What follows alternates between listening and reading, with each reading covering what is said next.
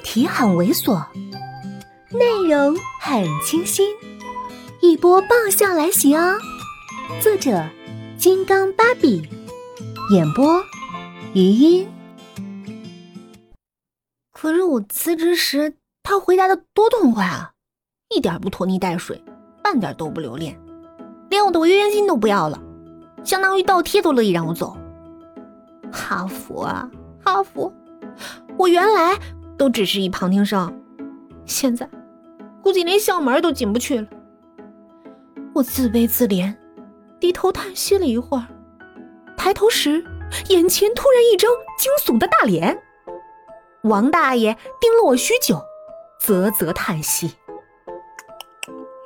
哎，小胡，你这次终于整了啊！”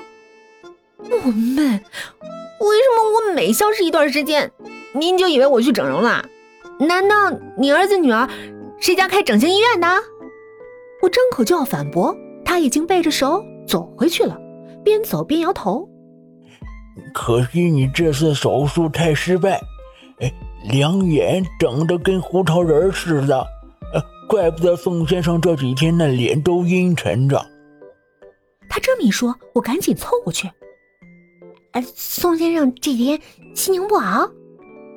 他谆谆教导：“啊，虽然宋先生是见过大场面的人，可是你也不能用这一双眼去试探他的耐心呀！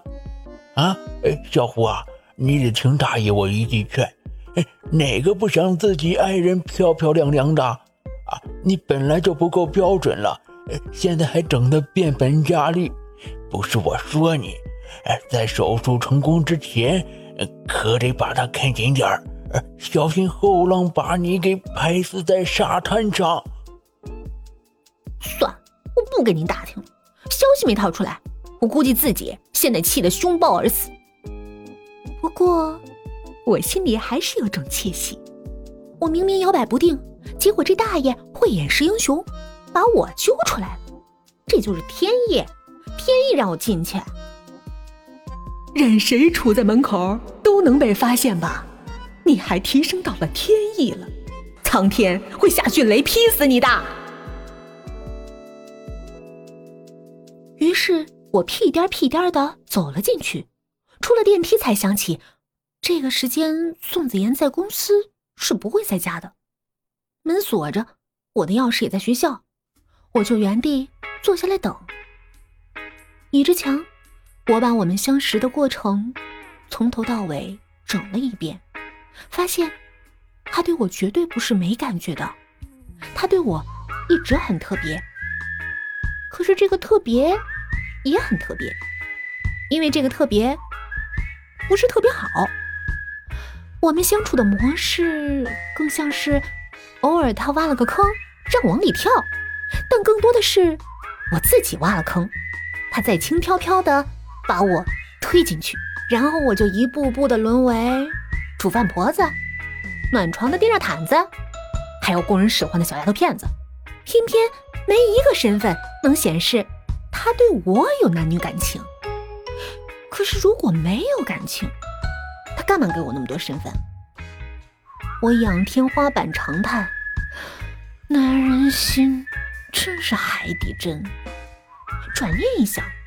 估计现在最大的问题是，我这么闹了一出后，估计连煮饭婆子、电热毯子、丫头片子都做不成了。想着想着，我头放在蜷着的膝盖上，就睡着了。